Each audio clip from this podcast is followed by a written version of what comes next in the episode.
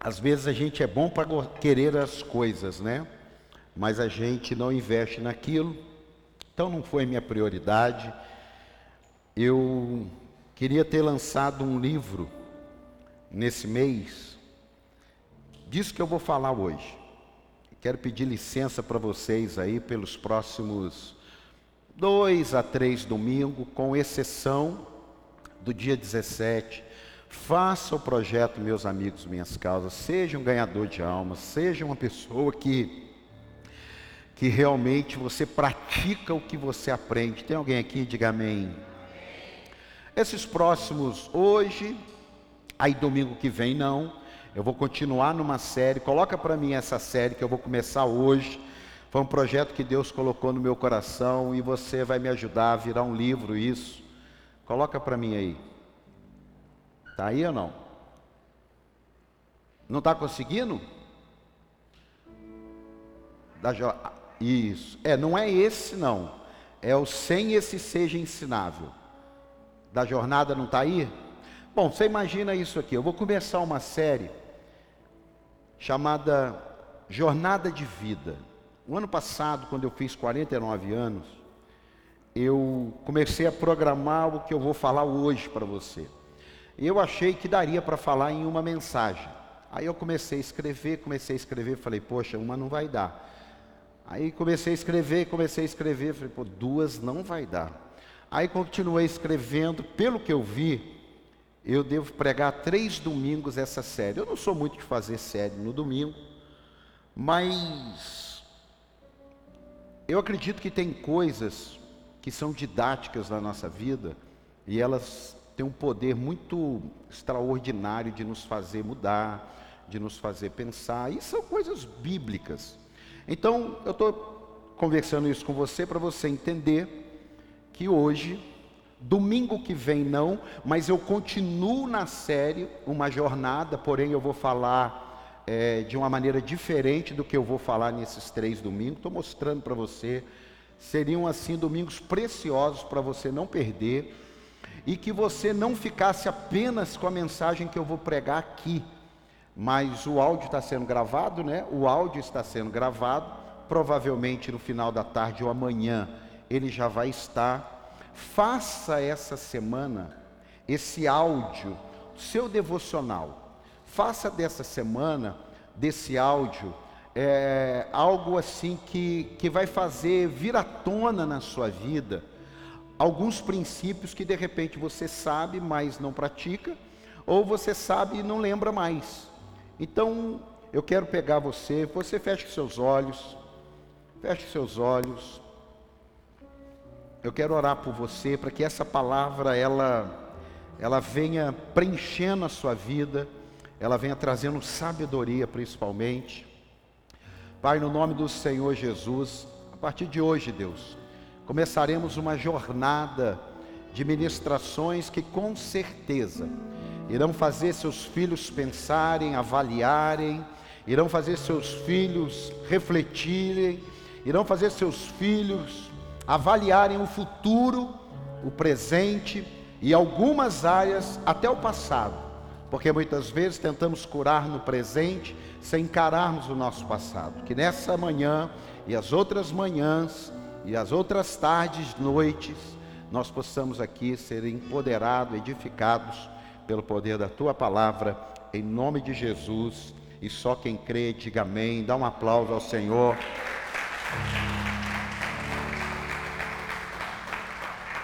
Esses dias eu vi uma, uma reportagem do time do Palmeiras. Tem algum palmeirense sofredor aqui ou não? Então, e aí foi um vídeo colocado de cada jogador, se ele pudesse lá na infância e dar um conselho.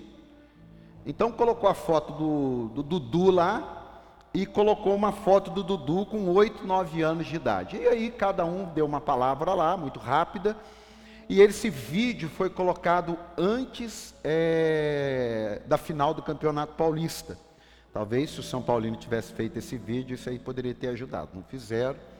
Então eles colocaram, e ali era mais ou menos, mais ou menos, aquilo que eu quero falar com você nesses dois, três domingos.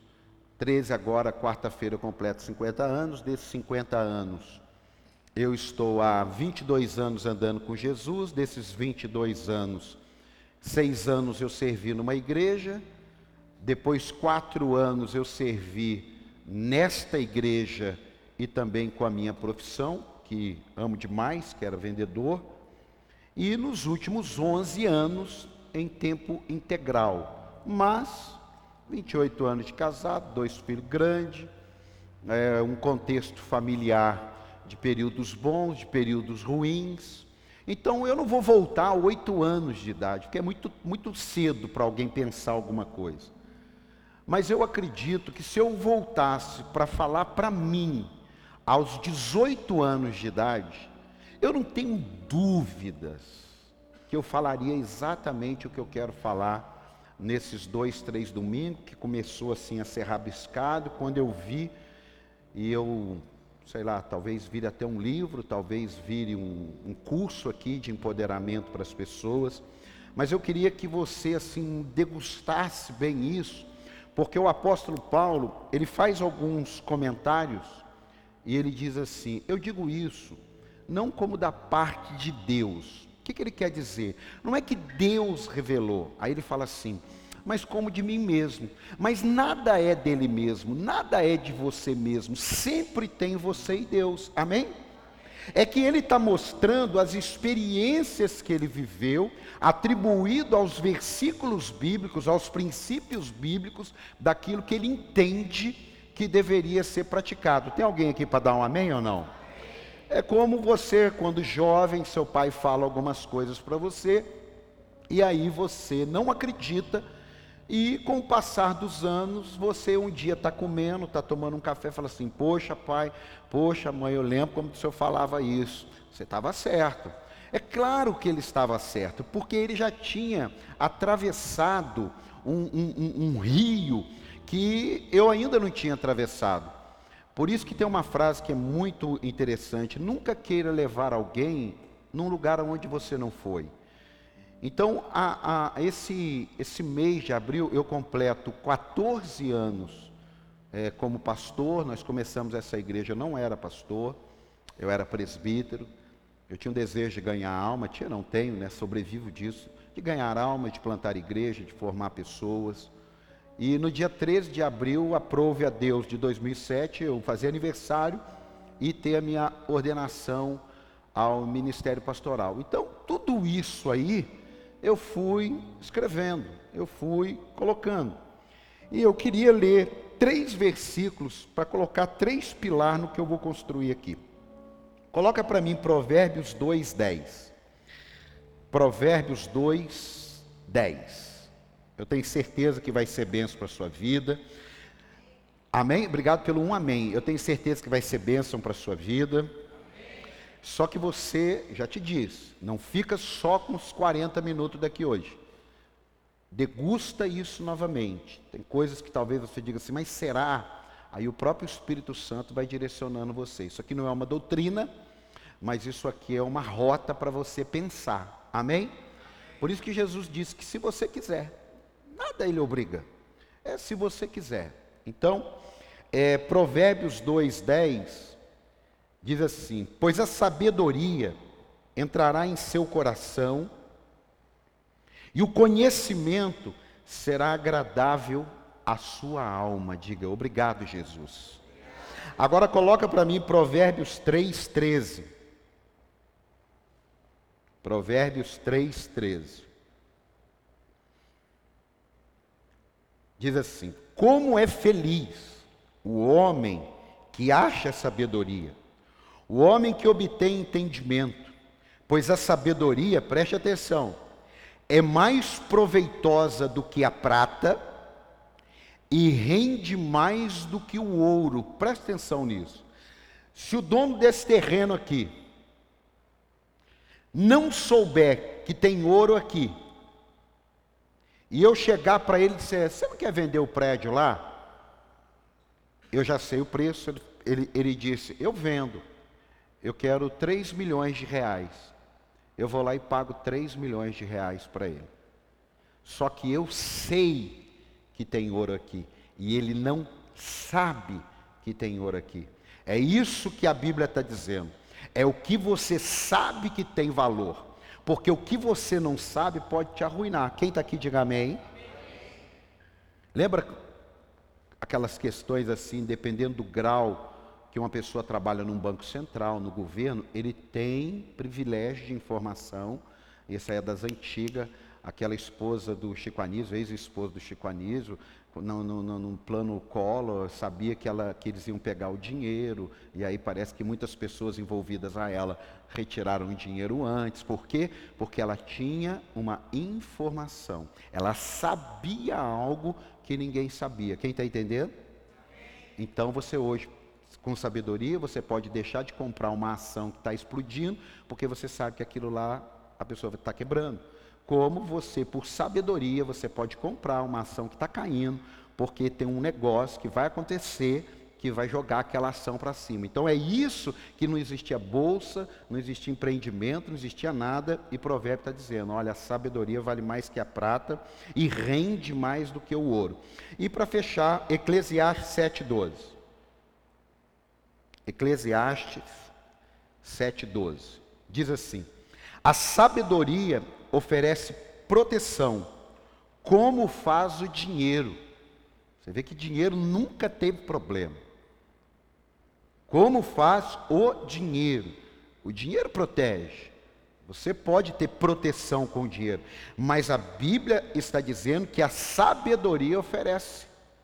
Então isso significa que você pode não ter dinheiro, mas você pode ser sábio a ponto de ser protegido. E você pode ter dinheiro e não ter sabedoria. Então, é, é, a questão da sabedoria, ela não é uma coisa assim, ah, ele, o fulano de tal é tão inteligente. Não, é muito acima disso. Porque você pode ser inteligente numa área. Esses dias eu vi uma matéria que hoje, antes de ver a capacitação de uma pessoa, que é o é, QI, é o QE, é o coeficiente emocional da pessoa. Não sabe lidar com o outro, não sabe tratar com o outro, não sabe se relacionar com o outro, atrapalha a equipe, é complicado e as empresas não estão dando oportunidades mais para pessoas tão capacitadas, mas que têm dificuldade de relacionamento. E aí, ó, mas a vantagem do conhecimento é esta. A sabedoria preserva a vida de quem a possui. Quantas decisões, quantas ações, quantas atitudes nós tomamos ao longo da vida porque nos faltou sabedoria, nos sobrou tolice e nos faltou sabedoria. Às vezes entramos em causas que não nos diz respeito ou ignoramos causas que nos diz respeito. Então, eu nesses tempos aí, eu tenho visto a importância da gente conversar um pouco sobre isso.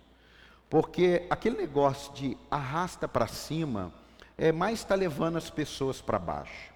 Porque não é simples assim, não é você arrastar para cima, que esse dia vi, chegou para mim lá patrocinado. Quer ganhar de 5 mil a 30 mil por mês sem sair de casa? Eu falei, cara, será que tem gente que acredita? Tem, porque eles sobrevivem disso. Eles sobrevivem da ganância, do, do, do, do que não quer encarar a vida. Então é disso que sobrevive eles. Por isso que eles colocam lá. Porque se eles falarem a verdade deles, quando você vê um testemunho, olha, meu casamento estava destruído, minha mulher estava com outro, o, o, o, eu estava com outra e tal, e hoje nós estamos bem, re, reunimos, restauramos, nossos filhos estão na caminhada. Isso não foi da manhã para a tarde. Talvez isso tenha levado cinco anos. Talvez isso tenha levado dez anos. Talvez isso tenha levado seis meses. Mas a, a, aquilo que a gente vê assim é muito superficial, é muito limitado. E às vezes na fé a gente fica olhando coisas e esquece dessa profundidade.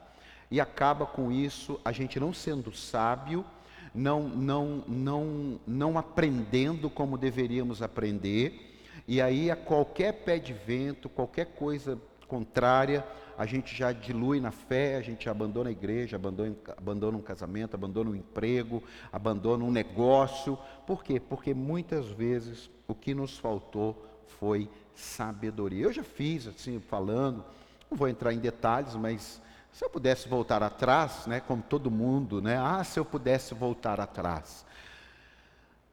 Tem muita coisa que a gente machuca a gente a ponto da gente voltar atrás, mas tem coisas pontuais e não vai conseguir voltar atrás. Fala para quem está teu lado, você não vai mais voltar atrás. Não, mas fala com força para ele mesmo. Você não vai mais. Agora fala com mais força para ele, mas você vai conseguir andar para frente. E é esse o desafio. Esse é o desafio. Então eu coloquei algumas coisas aqui, não vai dar nem tempo dela me acompanhar colocando o versículo. Eu vou estar tá falando o versículo e eu vou estar tá dando uma luz assim daquela frase. Eu li um livro há muitos anos atrás, um pastor americano muito forte aí, chamado Bill Hybels. O livro eu não entendi, né? O tema estava lá, bem grande, axiomas. Eu achei tão engraçado, eu falei, será que é uma doença? Será que é um vírus, né? Eu peguei o livro dele, do Bill Hybels, mega igreja nos Estados Unidos, e ali eu entendi. Esse livro até eu emprestei para o pastor André, está com o pastor André, ele está lendo. Se você vê no dicionário o que, que significa axioma, só para ficar bonito aqui, a palavra axioma significa isso aqui, ó. Quer ver? Cadê? Cadê? Está aqui.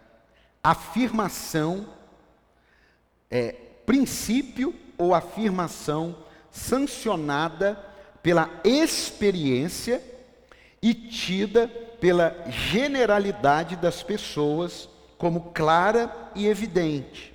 O que a gente conhece mais, máxima, sentença, né? Ah, tem uma máxima aí, né? Tem, um, tem uma sentença.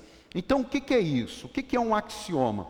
É um conjunto de coisas vividas, de princípios bíblicos ou não, e que trouxe uma sentença e que traz um ensino para que eu e você é, aprendamos. Quem está entendendo até aqui, diga amém. Está meio didático, mas vai ser isso daqui. Mas eu sei que Deus vai empoderar você de tal maneira que você vai sair daqui muito melhor do que você entrou. Quem está aqui, diga amém e automaticamente você vai sair mais parecido com Jesus, porque tudo que eu vou falar aqui é Bíblia. A primeira coisa é que seja uma pessoa ensinável. Se eu pudesse falar para mim 18 anos de idade, mas isso serve para mim hoje, então não importa se tem mais de 50 ou menos de 50, você precisa ter essa visão. Seja uma pessoa ensinável. Pessoas que não são ensináveis, elas sofrem demais e falta sabedoria porque você quer fazer alguma coisa que você ainda não fez, mas tem alguém que já fez. E o princípio do cristianismo começa com a palavra ensinar, porque Mateus 28, 19, ide por todo mundo pregar o evangelho, ensinando-as. Os cultos, eles precisam nos ensinar. Hoje tem muitos pregadores que eu acabo não ouvindo mais, que foram bons para uma época foram bons para uma época, mas hoje eles não me ensinam mais, não é que não servem, mas eu quero aprender outras coisas que eu preciso aprender. Às vezes existem é, pessoas na nossa vida que eles nos levam até um nível de conhecimento. É, o exemplo maior é a escola. Você está lá no primeiro ano, aquele professor do primeiro ano, ele te leva até o final do primeiro ano. Mas tem um outro professor que te pega no segundo ano e te leva até o final do, terceiro, do segundo ano. Quem está aqui, diga amém. Então, se tem uma coisa que eu e você precisamos rever na nossa vida, é se somos pessoas ensináveis. Eu descobri que é muito ruim trabalhar com quem é, não é ensinável, porque tudo para ele é muito difícil, ele se sente humilhado ao ser ensinado, ele se sente agredido ao ser ensinado, e ele é até arrogante, porque ele acha que ele não pode ser ensinado, porque ele entende que sabe tudo. Quem entendeu, diga amém. A segunda coisa é sobre administrar o tempo. Eclesiastes 3:1 diz assim: Para tudo há uma ocasião certa, há um tempo certo para cada propósito debaixo do céu. Administrar o seu tempo. todo mundo tem 24 horas.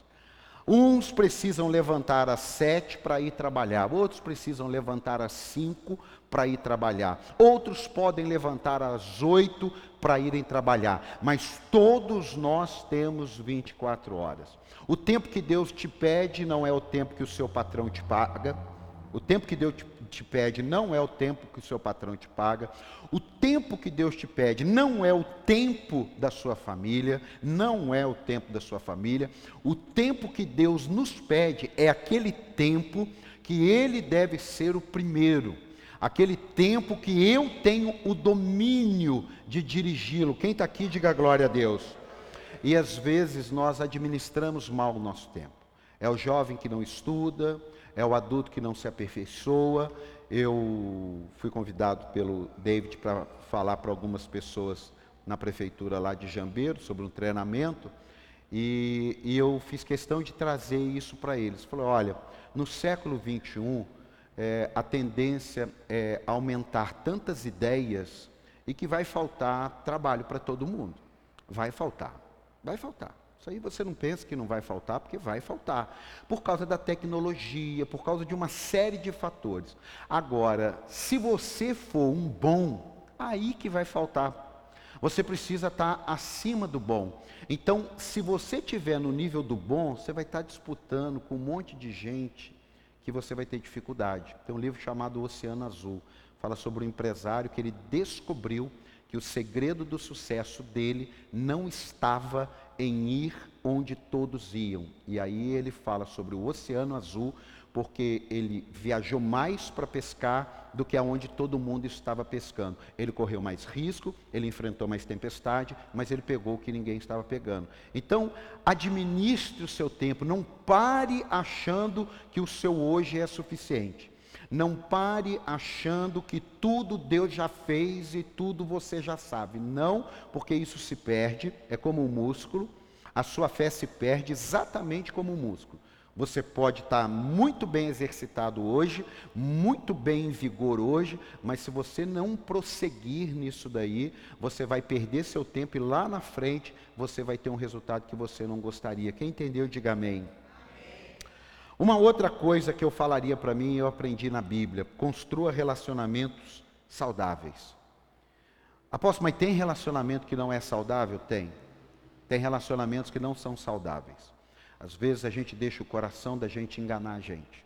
Às vezes é uma namorada que está deixando o coração enganar, às vezes é um namorado. Ah, mas eu sou casado. Casado, você vai vir no seminário para casais em maio, e aí a gente resolve isso. Eu estou falando para algumas pessoas aqui em outros níveis, não de casado. Eu estou falando entre amizade, eu estou falando lá no seu trabalho, eu estou falando no, no, na sua profissão. Às vezes nós não observamos, e a Bíblia fala o quê? Em Salmo 133, 1. Como é bom e agradável quando os irmãos vivem em união. Não está falando em unidade não está falando em unicidade, está falando em união. Está falando em você ter paz. Está falando em você construir relacionamentos não interessados. Porque todo relacionamento interessado, ele vai se tornar pesado. Todo, todo relacionamento, é uma menina que, ou um menino que está namorando por dinheiro aquilo ali vai ficar pesado. É um, dois amigos que estão ali se relacionando por interesses é, pessoais, não há amor, não há, não há relacionamento, não há, não há graça naquilo dali. Esses relacionamentos, por conveniência, sabe, é, é, é em todas as áreas, em todas as áreas, dentro da igreja, fora da igreja, Cuidado com relacionamentos que estão tornando a sua vida pesada. Quem está entendendo aqui, diga glória a Deus. Eu estou sendo bem pontual, você vai entender ao fim dos três domingos o porquê disso. A, a, nem sei se é segundo, terceiro, não vem o caso. Outra coisa muito importante que eu aprendi nesses anos, eu diria dos 18 para cá, porque até 10, 15, 17 anos, mas dos 18, a maior idade para cá, é que nem todos que passam por você chegarão até o fim com você. Isso eu falo pelo meu temperamento, foi uma das lições mais dolorosas da minha vida. Foi uma das lições mais difíceis e é até hoje. Eu tenho dificuldade de você chegar e falar para mim, apóstolo, estou saindo da igreja. Eu tenho dificuldade. Por quê? Porque eu, até 15 anos atrás, ninguém saiu da minha vida. É, até o dia 8 de outubro de 2006, ninguém saiu da minha vida. Por quê? Porque eu sempre tive os mesmos amigos, eu, eu sempre gostei das mesmas coisas, eu, eu gosto de outras coisas, novidades, mas eu me adapto bem, adapto bem com o grupo, eu procuro sempre manter um bom andamento com os relacionamentos, então eu não tive, as pessoas que saíram da minha vida saíram por circunstâncias naturais, mas depois que eu entrei no ministério pastoral, eu vi que isso daí não é assim como eu gostaria. Então, muitas pessoas que a gente vai se relacionando, eles saem da nossa vida e às vezes a gente nem sabe o porquê, e às vezes o porquê é de Deus, às vezes porquê é o do diabo, isso não importa. O que importa é você aprender isso, porque às vezes a gente tem dificuldade, aí você pode pensar alguém que sai da sua vida, mas às vezes você não cumpre o plano de Deus porque você não sai do lado de pessoas. Às vezes você não rompe porque você continua envolvido em cíclicos, é, em ciclos melhor, que já venceram o seu tempo ali, já passaram aquele time. Quantas pessoas de repente perdem uma oportunidade de emprego porque não querem mudar da cidade? Perdem uma oportunidade de uma profissão porque não querem estudar em outro lugar. Está errado? Não. Mas só que você, é bom alguém te avisar que nem todos que começam com você terminarão com você. É muito bom isso acontecer, mas isso não é padrão, isso não é comum, porque existem etapas na vida da gente. Esses dias eu é, vi uma pessoa que, olha, quer ver há quantos anos atrás? 15, 20 anos. 20 anos atrás era meu melhor amigo meu melhor amigo. Acordava de manhã, já estava se encontrando, voltava da escola. E a vida nos separou. E eu vi ele, mandei uma mensagem para ele e tal, conversei com ele. 20 anos. Ele saiu da minha vida, eu saí da vida dele. Então, nem todos que vão começar com você vão terminar com você. Isso daí, para mim, foi muito. Quer, quer ver? É, não precisa colocar, não. É João 6, 66, né? Fica até 666, mas João 6, 66, diz assim: daquela hora em diante, muitos dos seus discípulos, discípulos de Jesus, coloca para mim esse, coloca para mim esse. João 6, 66. Olha lá, daquela hora em diante, muitos de seus discípulos voltaram atrás e deixaram de segui-lo. Mas não está falando do Pedro, do Tiago, do, do, do, Lucas, do Barnabé, não, do apóstolo Paulo, está falando de Jesus. Muitos dos discípulos, se foi discípulo, andou com ele. Se andou com ele, conviveu com ele. E mas chegou uma hora que muitos dos seus discípulos teve uma hora que daquela hora em diante muitos dos seus discípulos voltaram atrás e deixaram de segui-lo. Então, meu amado, em nome do Senhor Jesus, não pare a sua vida porque alguém saiu da sua vida, não pare a sua vida porque alguém tirou você da vida deles. Esses dias eu falei para uma pessoa: Ah, Fulano tirou da minha vida. É, essa pessoa falou para mim: Fulano tirou Fulano da minha vida. Eu falei: Olha, eu vou te falar uma coisa, sabe o que eu descobri? Que às vezes também nós fomos tirados da vida de alguém, porque é tão bom quando você fala assim, fulano, é, Deus tirou fulano da minha vida, mas sempre a gente também, só Deus tirando da. Será que Deus não tirou a gente também da vida de alguém? Então isso eu fui aprendendo com o tempo. Isso aqui é uma batalha. Isso aqui não é fácil. Isso aqui não é fácil talvez para alguns aqui. Isso seja comum para outros. Mas uma coisa eu te digo: nem todos que passam por você chegarão até o fim com você. Quem entendeu, diga amém. Uma outra coisa que eu falaria para mim, e falo para mim, e graças a Deus de 10 anos mudou, mas eu poderia ter mudado isso de 25 anos atrás. Pense sobre dinheiro a médio e longo prazo. Olha o que, que diz Provérbios 6,6. Observe a formiga. Observe a formiga preguiçoso. Reflita nos caminhos dela e seja sábio. Ela não tem nem chefe, nem supervisor, nem governante. E ainda assim armazena suas provisões no verão e na época da colheita ajunta o seu alimento. O que, que a Bíblia quer dizer com isso daí? Que na hora que está aquele sol maravilhoso, a formiga ela não está curtindo, porque ela sabe que vai vir o inverno. Ela sabe que tem alguma coisa lá na frente que vai atrapalhar a vida dela. Então ela tem uma parte para curtir o verão, mas ela tem uma parte que ela precisa trabalhar. Então muitas vezes, na hora do verão a gente toma sol, e na hora do inverno a gente passa frio. Aí na hora do verão a gente toma sol. Por que, que isso muitas vezes acontece? Porque às vezes a gente não pensa um pouquinho a médio prazo. A curto prazo você não precisa pensar, não. É hoje, por agora, está tudo certo. Mas a médio prazo e longo prazo, eu digo para você que eu investi pessoa, em pessoas erradas em 15 anos do ministério, que consumiram muitas coisas, que me atrapalharam lá na frente. Antes do evangelho, eu perdi dinheiro com muitas coisas que me atrapalharam. Por quê? Porque às vezes a gente não pensa um pouquinho a médio e longo prazo. Então, se eu pudesse voltar e aos 18 anos eu falaria: olha aqui. E eu tive o privilégio, tenho o privilégio de falar muito isso na cabeça dos meus filhos. Muito isso. Às vezes eu vejo chegar um negocinho do Mercado Livre lá, eu falo: vem aqui. Olha, você tá, tem carro só trabalhando para vocês pelo Mercado Livre. E são coisas desnecessárias. Cuidado com isso daí. Lá na frente você vai ver que isso aí vai fazer a diferença. Então, aquilo que eu não tive alguém para falar, eu posso falar. Talvez hoje você pense assim: poxa, mas se eu tivesse ouvido isso com 18, mas se você está vivo, tem coisas que você pode mudar. Você pode não conseguir ser o jogador da seleção brasileira, mas talvez você possa operar o seu joelho e daqui três anos jogando um futebolzinho de vez em quando no final de semana. Você pode não ser o jogador da seleção brasileira, mas você pode mudar hoje algumas coisas na sua vida para você desfrutar. Tem alguém aqui ou não? Então dá um aplauso a Jesus aí.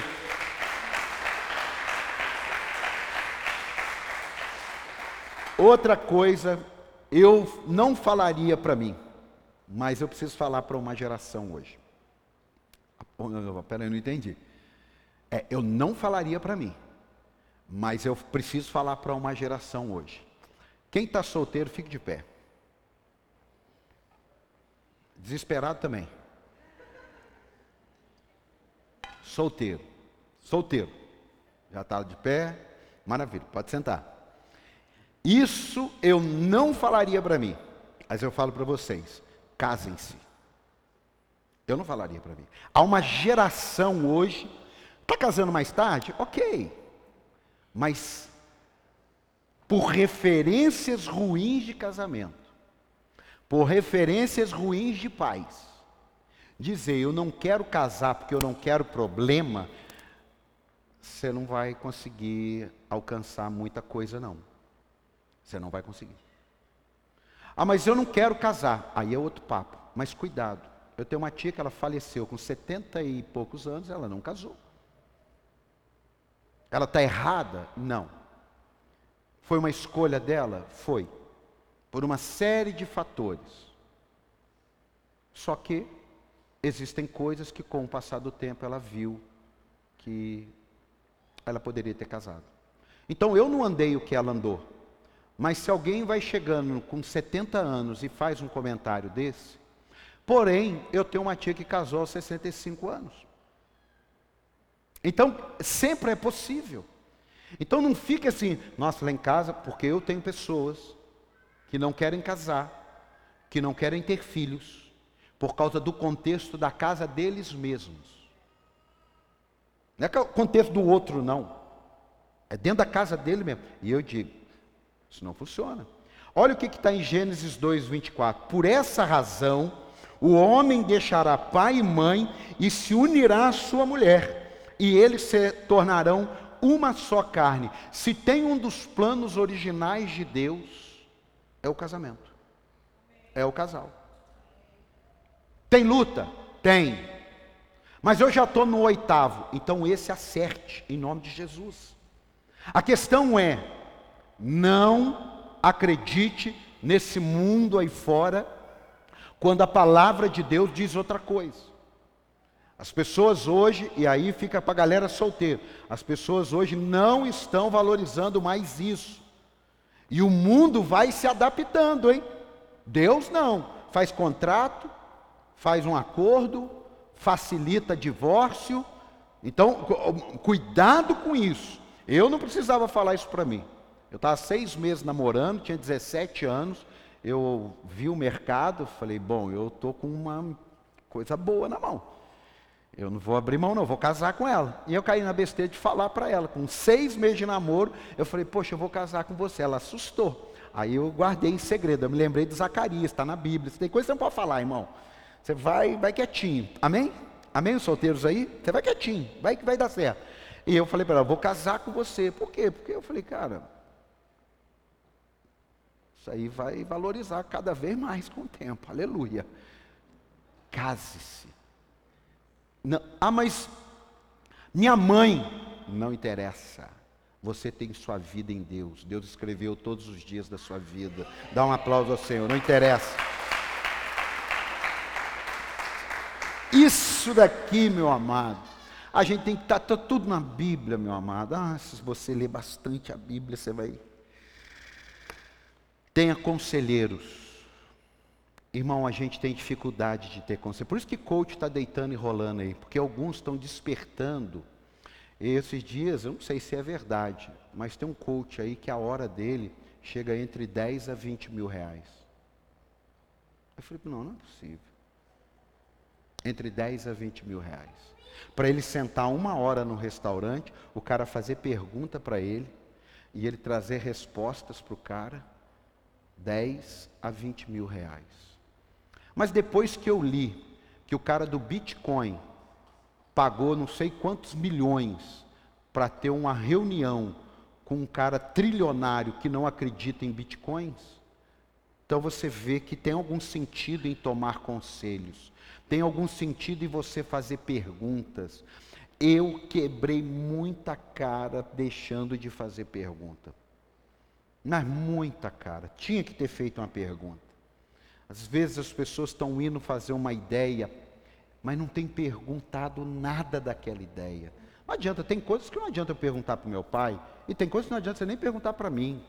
Você vai perguntar para mim assim: o senhor ora? Eu oro. Aí valeu a pena perguntar. Por quê? Porque não está na minha alçada. Conselhos. Como que você quer falar assim? O que, que você acha de eu casar, conversar com uma pessoa solteira?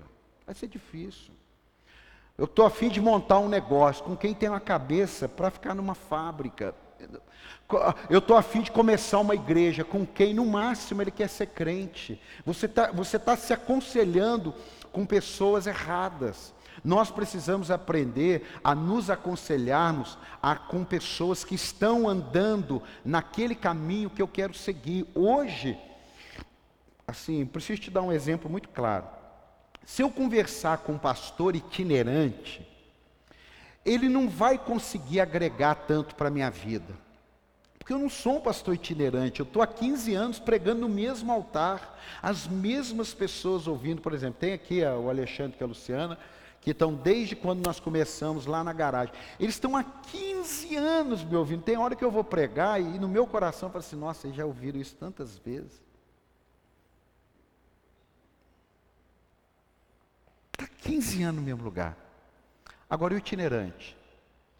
Ele está hoje aqui, amanhã acolá, depois da manhã lá, semana que vem no outro lá. Ele chega, prega e vai embora. Janta, a gente dá uma oferta e ele vai embora. Ele não tem a vida da igreja, ele não tem o louvor que, não, que faltou, ele não tem o irmão que está doente, ele não sabe. Agora, quando eu converso hoje com um pastor que tem 20 anos de ministério, tem 15, tem 30, tem 40, eu consigo resolver problemas que eu tenho. Quem está aqui? Quem está aqui? A mesma coisa você. Você está com um problema no casamento, não pede ajuda. Não pede nem oração. Mas quando está com problema de dinheiro, vai no banco. Procura uma pessoa que empreste dinheiro. Quando está com problema no carro, vai na oficina. Está com problema de alinhamento, vai lá na De Pascoal. E quando está com problema, às vezes com o filho, quando está com problema com a esposa, às vezes quando está com problema de saúde, a pessoa não procura. Então, olha, tenha conselheiros pontuais. Provérbios 11, 14 diz assim: sem diretrizes, a nação cai.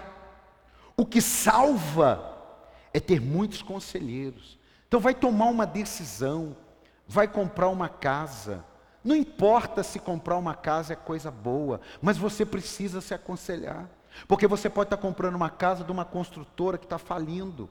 Você pode estar comprando uma casa de uma pessoa que está com a casa penhorada. Então, mesmo uma coisa boa, você precisa tomar conselhos. Agora, sabe por que, que muitas vezes nós não tomamos conselhos? Porque somos arrogantes. Achamos que sabemos tudo, achamos que ninguém sabe de nada. Até a revelação de Deus para mim, em alguns momentos eu falo com Deus, eu vou tomar um conselho sobre isso. Porque tem revelações que Deus me deu que eu saí para fazer e não era para aquele tempo eu fazer. E quando eu fui me aconselhar, eu aprendi que eu só recebi uma informação e saí. Foi igual Davi quando foi ungido rei. Ele foi ungido rei com 17 anos. Ele foi sentar no trono com 30. Agora você imagina se Davi, com 17 anos, sai de casa, vai lá e fala: Saul, acabei de ser ungido rei, rapa fora, que o meu lugar é aqui. Ele tinha morrido. Você está entendendo isso ou não? Então tem coisas na minha e na sua vida, tomar conselhos. É uma mulher que está com problema, é um jovem que está com problemas na alma. Você precisa tomar conselho, não está dormindo direito, está angustiado. Por quê? Porque não tem ninguém te aconselhando. E quem está te aconselhando é o seu amigo da mesma idade. Seu psicólogo é sua amiguinha de, de cinco anos a menos. Isso não funciona. Tem alguém aqui ou não? Está tá, tá, tá, tá produzindo alguma coisa em você o que eu estou falando aqui ou não? Dá um aplauso a Jesus aí, está produzindo? Ó,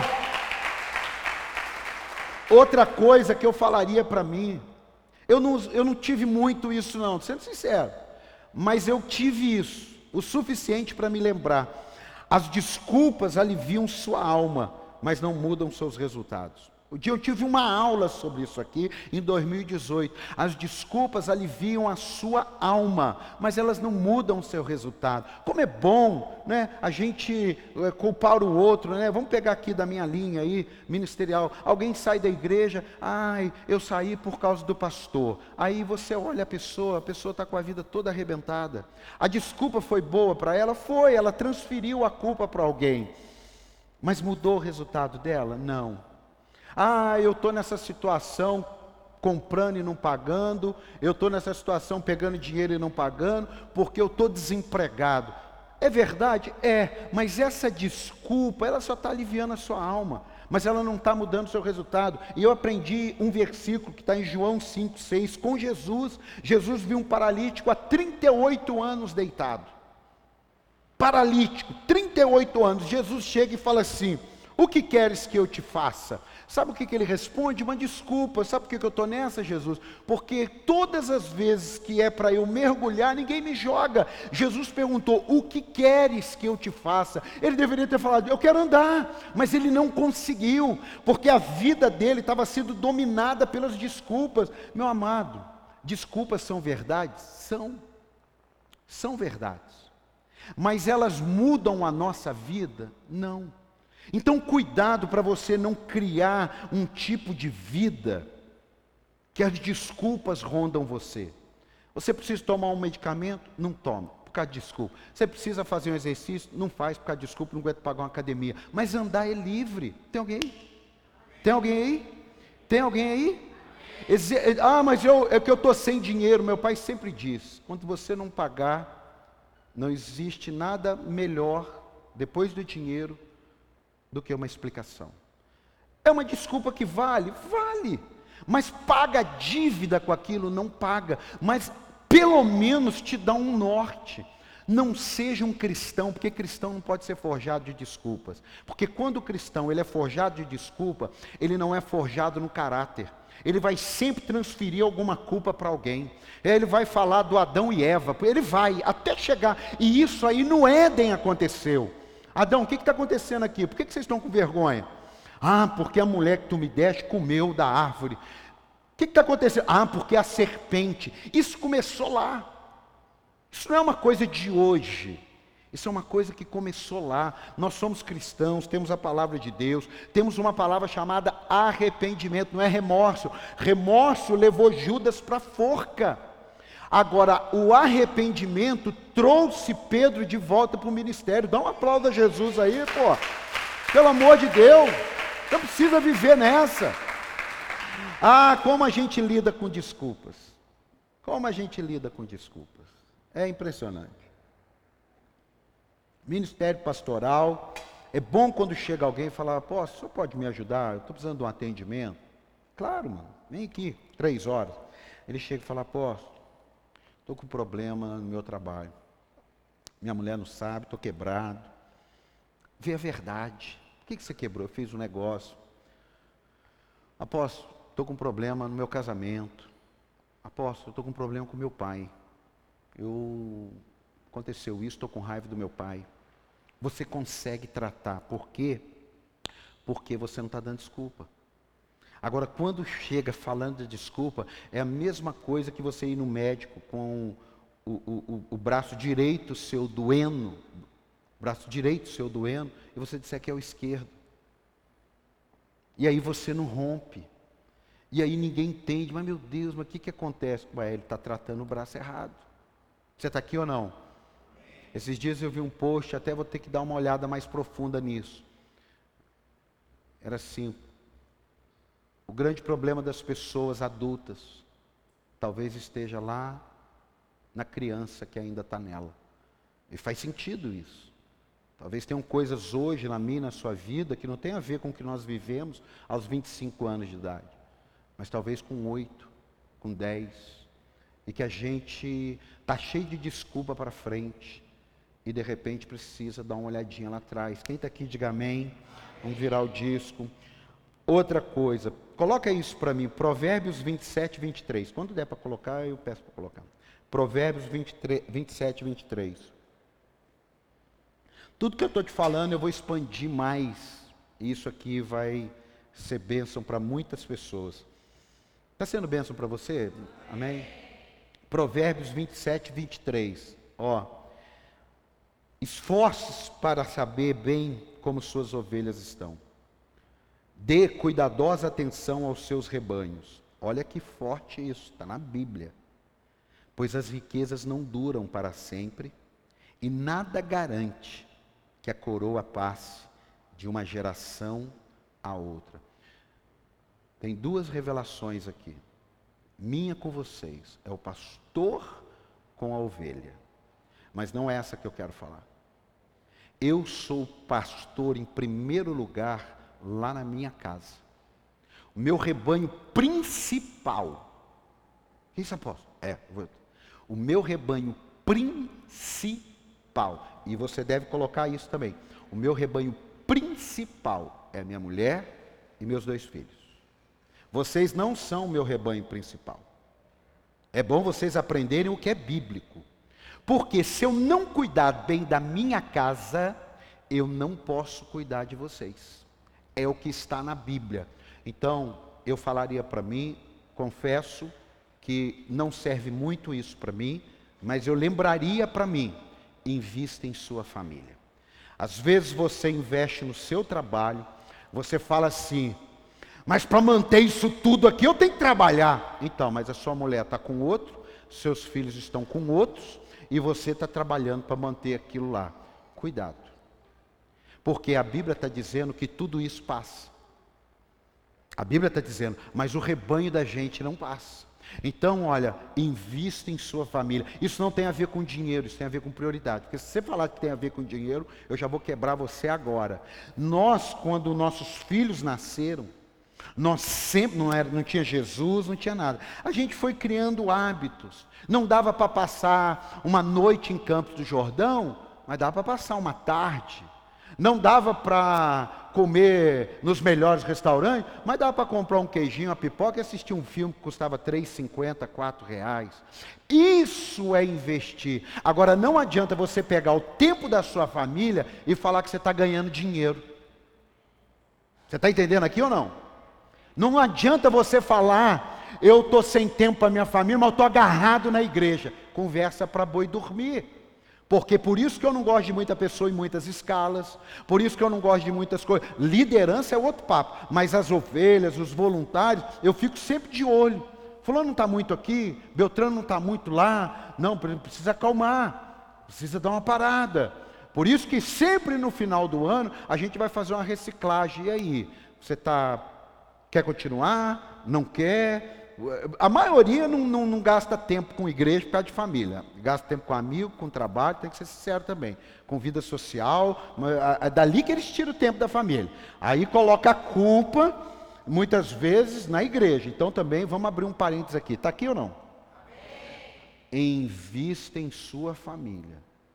Se você tem uma casa e você viver 15 anos naquela casa sem pintar, sem arrumar nada, sem tirar uma infiltração, sem arrumar uma parte elétrica que estragou, sem consertar o chuveiro, sem consertar o fogão. Imagina você viver 15 anos naquela casa. Só que tem um detalhe: você tem uma casa na praia, você tem um barco na marina, você tem uma moto para andar, você tem um sítio para passear, você tem um gado para cuidar. O que, que vai acontecer com aquela casa? Quando você pensa em reformar, você faz o balanço assim, não compensa. Escute. Não compensa porque não foi investido. Não compensa porque não pensou nisso. Não compensa porque ninguém falou, e se falou a gente não acreditou. Então, olha, se tem uma coisa que você não pode abrir mão, é investir em sua família. Isso passa por dinheiro? Passa. Passa. Passa, ué. Eu posso dar um testemunho aqui. Quando a minha esposa foi ter neném, a gente teve que reorganizar, porque eu falei, eu vou querer pagar um plano de saúde. Mas eu não tinha condições. Eu trabalhava numa empresa. Hoje, em dinheiro de hoje, eu ganhava uns R$ 2.500. Não pagava aluguel. Tinha casa que o pai dela tinha deixado para a gente morar, não pagava aluguel. Mas eu fui pagar um plano de saúde. Quando nasceu o neném, eu falei, eu vou pôr uma faxineira. Eu não estou falando que esse é o modelo. Eu estou falando que foram coisas que eu fui escolhendo. Você está aqui ou não? Mas eu poderia ter dito, não amor, eu não vou pagar um plano de saúde, eu vou colocar uma roda no carro. Os meus filhos sempre estudaram em escola particular, não foi porque eu tinha uma condição oh, maravilhosa, não. Era vendedor. Eu fui, quando eu comecei a desfrutar, passou uns 5, 6 anos, eu mergulhei no ministério. Mas porque eu falei, não, eu, eu, eu, eu não quero meus filhos estudando numa escola pública. E não tem problema nenhum estudar numa escola pública. Eu estou só mostrando para você que talvez tenham coisas que as pessoas estão investindo em outras e estão deixando as, os filhos de lado. Então, meus filhos, de vez em quando, eu lembro eles. Você sabe quanto custou uma faculdade? Você sabe quanto custa um plano de saúde? Você sabe quanto custa uma empregada doméstica 10 anos numa casa? Eu lembro eles. Aí eu mostro para eles o quê? Quando eu fiquei desempregado, estou falando, eu estou falando, eu disse desde o início, não falo isso como da parte de Deus, mas de mim mesmo. Isso não é uma regra, mas é para ampliar seus pensamentos. Amém?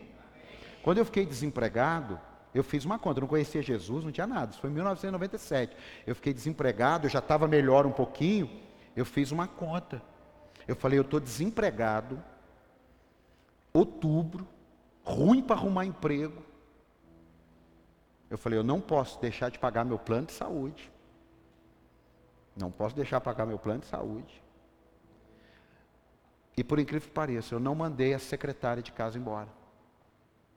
Não mandei. Absurdo, né? Você está desempregado. Eu falei para minha esposa, eu não vou mandar a secretária embora, sabe por quê?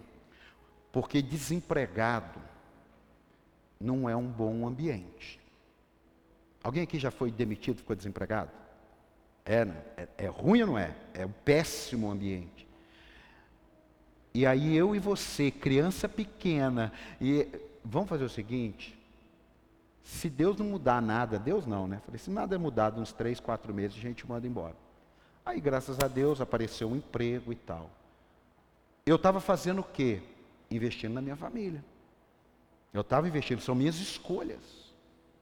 São minhas escolhas. Mas eu tinha um porquê de eu fazer. Mas tinham coisas que eu fiz e que eu não investiria. Teve dinheiro que eu investi que eu não investiria. Porque é muito perigoso investir em família quando você começa a fazer o que não pode. Aí você faz uma uma festa que não pode. Você dá uma roupa que não pode. Você põe numa escola que não pode. Ah, mas ama, não interessa. Você não pode. O errado não é você não poder e não fazer.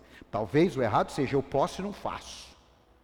Eu vou comprar uma roda 20, mas não vou pagar um plano de saúde. É outro papo. Eu também não estou aqui para falar que é certo ou errado. Estou aqui para ampliar a sua visão, porque eu estou falando para nós aqui como se eu estivesse lá atrás. Você está aqui ou não? E às vezes você está sofrendo por causa disso. Você quer dar o que você não pode. Não é esse o, o problema. Então, cuide da sua casa.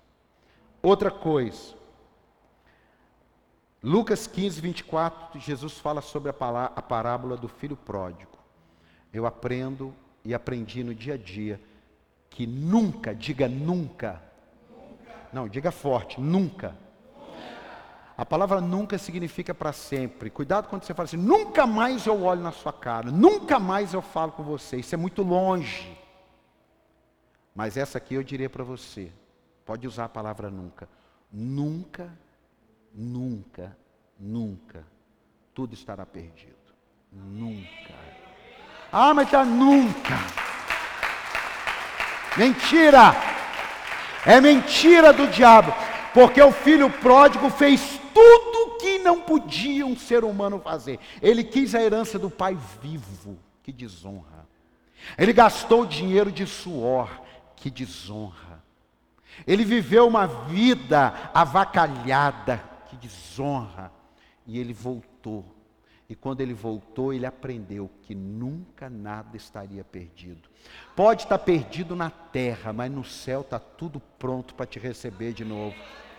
Dá mais um aplauso aí, vale a pena. Eu já falei, mas está tudo perdido. Eu conversei com um amigo esses dias, me emocionei, só de lembrar agora aqui eu me emociono. Separou da mulher, perdeu o ministério, tudo, e aí eu conversando com ele, ele, ele diz assim: Eu perdi tudo. Essa Bíblia. Falei, meu Deus.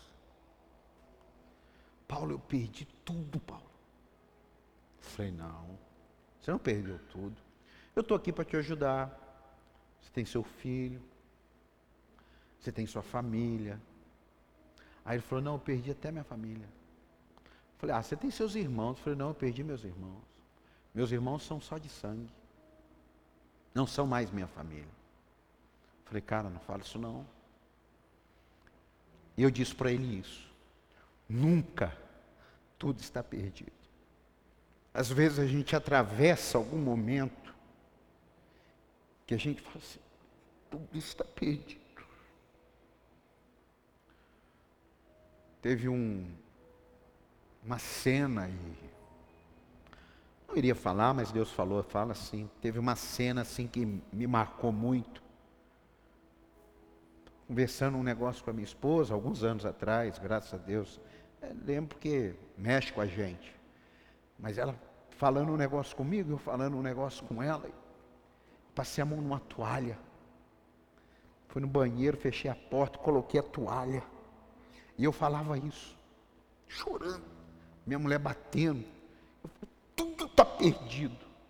Meu amado, não tinha nada perdido. Tudo foi restaurado. E nós estamos aqui hoje. Tem nada perdido. Talvez é o momento. Não existe. Não existe. Nunca tudo estará perdido. Uma outra coisa importante na Bíblia, a história é longa. A história é longa. Então não vai dar nem para ler. Mas resolva suas crises internas. Estuda sobre a vida de Aminon e Absalão. Estuda lá. Você vai ler lá em 2 Samuel 13. 2 Samuel 13. Dois irmãos e uma irmã envolvida.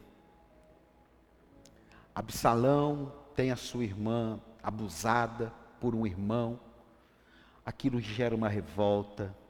Davi, o pai, não toma as atitudes. A história é longa. Mas Absalão fica com uma crise tão grande dentro dele, que durante dois anos, diga dois anos, diga dois anos, diga dois anos, dois anos, ele arquitetou. Não, coloca para mim aqui, ó. Segundo Samuel, deixa eu ver aqui. Segundo Samuel 13, 22. Para você entender. E Absalão não falou nada com Aminon, nem bebeu, nem, nem bem, nem mal, embora o odiasse por ter violentado sua irmã Tamar. O 23. Dois anos depois. Dois anos ele carregou aquela mágoa. E sabe como é que terminou essa mágoa dele? Ele matou o irmão. Ele matou o irmão. Ele, se ele tivesse matado no dia, foi aquela coisa louca. Você vê que a própria justiça humana, se o crime é premeditado, é um tipo de julgamento. Se o crime é ali no calor do negócio, é um outro tipo. Ele passou dois anos, ele arquitetou um plano pela mágoa dentro dele. Nós temos testemunhos de pessoas com 40 anos na nossa igreja. 40 anos nos ligarem e resolver problema com o pai que abusou com 10 anos de idade. 30 anos de construção. 30 anos de bloqueio. 30 anos. Porque a gente não resolve as crises internas e a gente acha que aquilo lá vai ser simples. Não, a gente precisa colocar em Deus. Mas se for o caso, em Deus não resolveu, pede ajuda para um irmão, para um líder, para uma pessoa confiável você vê que ele não falou nem bem, nem mal. Tem uma dica. O silêncio fala. Você vê que pessoas silenciosas, qualquer psicólogo sabe, seu filho está muito silencioso. Eu convivi com uma pessoa uma semana e eu me destacou, falei, como que ele está silencioso? Foi um péssimo sinal aquilo. Depois vieram atitudes próximas. Uma semana eu falei, mas ele está tão silencioso. Uma semana você ficar com uma pessoa e você achar ela silenciosa, sendo que ela não é, eu nem imaginava. Havia uma arquitetação ali. Então, resolva suas crises internas, seja no adulto, seja na infância. Uma outra coisa importante, caminhando aqui, ó. Falar rápido agora. Isso aqui. Mude sua opinião quando os fatos mudarem. Eu aprendi isso com o ministro da Economia, Paulo Guedes, e eu fui pesquisar, não é dele, é de um político em 1800 e burdoada, que falou essa frase. Eu mudo de opinião conforme os fatos mudam. Você não vai precisar ler agora, mas se você ler 1 Samuel, no capítulo 9, você vai ver Deus separando Saul. Mas no capítulo 15, você vai ver Deus rejeitando Saul. Oh, mas o Deus que escolheu foi o mesmo Deus que rejeitou, é porque os fatos mudaram. As coisas mudaram ali. No capítulo 9, Saul era uma pessoa. Ah, mas Deus não é onisciente, mas Deus nos dá o livre-arbítrio, Ele nos dá a chance de mudar. Então no capítulo 9, Saul era uma pessoa. Mas no capítulo 15, o próprio Deus diz para Samuel: Samuel, até quando você vai ter dó de Saul? Eu o rejeitei. Então Deus mudou de opinião, você não será mais rei do meu povo, eu vou levantar outro. E às vezes nós insistimos em coisas porque, pelo menos foi o meu caso, eu pensava que eu estava sendo de palavra. E eu estava sendo era arrogante. Porque às vezes nós não mudamos a nossa opinião com medo das pessoas, com medo do que vão dizer. Só que as pessoas mudaram conosco. Então, quando os fatos mudam, eu tenho que mudar de opinião. Porque falar assim, não, mas eu dei a minha palavra eu falo para você, essa foi a argumentação que, se eu pudesse voltar atrás, eu teria feito diferente. Porque eu fiz uma coisa errada porque eu tinha dado uma palavra para um homem. Mas esse homem, em um ano, um ano e meio, ele mudou. Apareceram muitas coisas ruins nesse um ano, um ano e meio. E eu lembro da, direitinho, minha mulher falando, não faz, não faz, não faz. E a minha argumentação era, mas eu dei a minha palavra. Eu não estava ali cumprindo a minha palavra, eu estava arrogante. É a mesma coisa, eu chego para você e falo, olha Júnior, eu vou comprar o seu carro quando você vender. Eu vejo você cuidando do seu carro, eu vejo você com o seu carro, eu vou comprar. O dia que você for vender seu carro, você me procura. Passa dois anos, o Júnior vem e fala, apóstolo, estou vendendo meu carro. Opa, que bênção. Aí eu vou lá ver, o carro está com pneu careca, está com a lateral batida, está com ferrugem. Aí ele falou assim: o senhor prometeu para mim que ia comprar meu carro. Eu sei, Júnior, mas eu prometi comprar aquele carro. Esse aqui é outro. Ah, mas o senhor não tem palavra? Então quer dizer que agora o senhor não é um homem de Deus? Aí eu recuo, falo: então tá bom, eu vou comprar o carro. Eu fiz isso. Não foi para honrar a minha palavra, foi para sustentar a minha soberba. Então, não tem problema. Não estou falando de valores, amém? Amém? Estou falando de princípios, amém? Eu estou falando da opinião. Pessoas que são boas, esses dias eu falei para uma pessoa: olha aqui, até esse dia, você foi maravilhoso para mim. Mas desse dia em diante, as coisas mudaram. Eu não anulo o que foi. Seu carro era bom até dois anos atrás. Mas hoje seu carro não é bom mais. Não tenha relacionamentos pesados. Provérbios 27, 17 diz: Assim como o ferro afia o ferro, o homem afia seu companheiro. Se você não pode conversar de igual para igual, se você não pode dizer para aquela pessoa: Eu estou chateado com você, você me fez isso, ele é seu colega. Administra isso. Mas se ele é seu amigo, não pode ser um relacionamento pesado que você carrega angústia. Se ele for seu amigo, porque a Bíblia está dizendo, assim como o ferro afia o ferro, o homem afia o seu companheiro. Provérbios 27, 17. Então, o relacionamento pesado é quando você quer ter um amigo que você não pode ser amigo. Então você é colega. Aí é leve. Você não pode misturar. É igual namoro. Namoro não pode ser pesado. Se o seu namoro é pesado, está faltando muita sabedoria. Amor tem que ser leve. Amor tem que ser solto, amor tem que ser, sabe, celebrado. Eu lembro quando eu cheguei lá em casa, minha, essa é minha namorada. Meu irmão era pequenininho, aí um dia a Alessandra foi lá, aí ele foi lá no quarto e falou assim: Paulo Henrique, tem uma japonesa te chamando. Eu falei: então fala que eu não estou mais com ela, não, estou com outra. Aí eu fui ver a Alessandra. Aí, namoro tem que ser leve, namoro tem que ser celebrado. Por quê? Porque se isso vai para o casamento, é uma coisa. Agora, namoro pesado, vive debaixo de briga, vive debaixo de termina e volta, essas palhaçadas. Palhaçada. Cheio de traições. Cheio de. Não, não. Dada. Não dada. Vambora. Aqui, ó. O que, que é isso daqui? Coisa leve. É uma amizade, deu zebra? Deu zebra. Claro que é normal da zebra, dois amigos brigar. Claro que é normal, ué. Você está jogando uma bola, você entrou mais duro, o cara dá uma bicuda no você, você dá uma bicuda nele, fica três dias se falar, mas de repente encontra, um olha para o outro e ri, nem resolveu nada. Só ri. Acabou, você olha assim. Pronto, acabou. Não é pesado, é um negócio. Está aqui ou não? Está aqui ou não? Está aqui ou não? Outra coisa. 1 Coríntios 3,16. Não tem mais importante ou menos importante, que eu não estou nem num terço do negócio. Pense em sua saúde, pois ela pode acabar. Olha o que, que diz 1 Coríntios 3,16. Vocês não sabem que são o santuário de Deus e que o Espírito de Deus habita em vocês?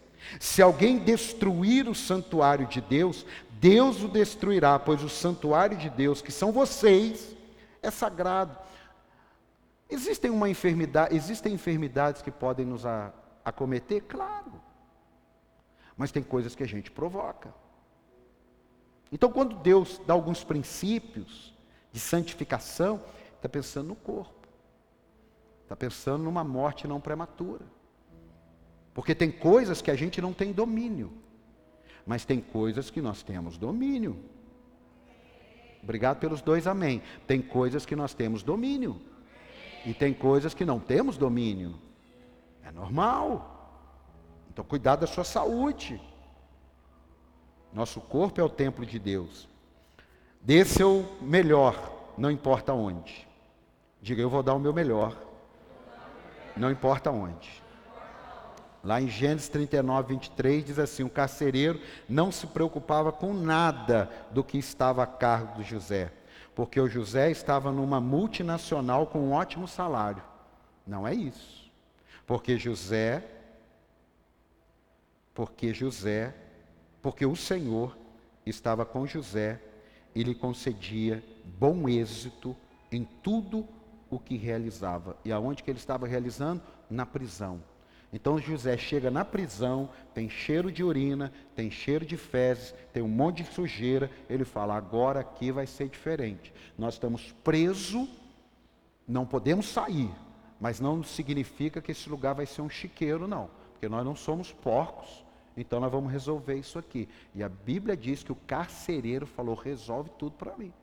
Então começaram a limpar, fazer as necessidades no lugar certo. José não esperou chegar no palácio. José chegou no palácio porque Deus era com ele, mas Deus era com ele, porque aonde ele estava, ele dava o seu melhor, seja no seu trabalho, na igreja. Por isso que cada vez eu fico mais doido com gente que serve no ministério, não tem comprometimento. Isso é um mau exemplo para os membros da igreja. É um péssimo exemplo. Então, aonde você estiver, você não quer estar, tudo bem, é direito. Mas se está, dê o seu melhor. Desista de buscar aceitação e concordância. Gálatas 1,10 diz: Você importa agradar a Deus ou aos homens?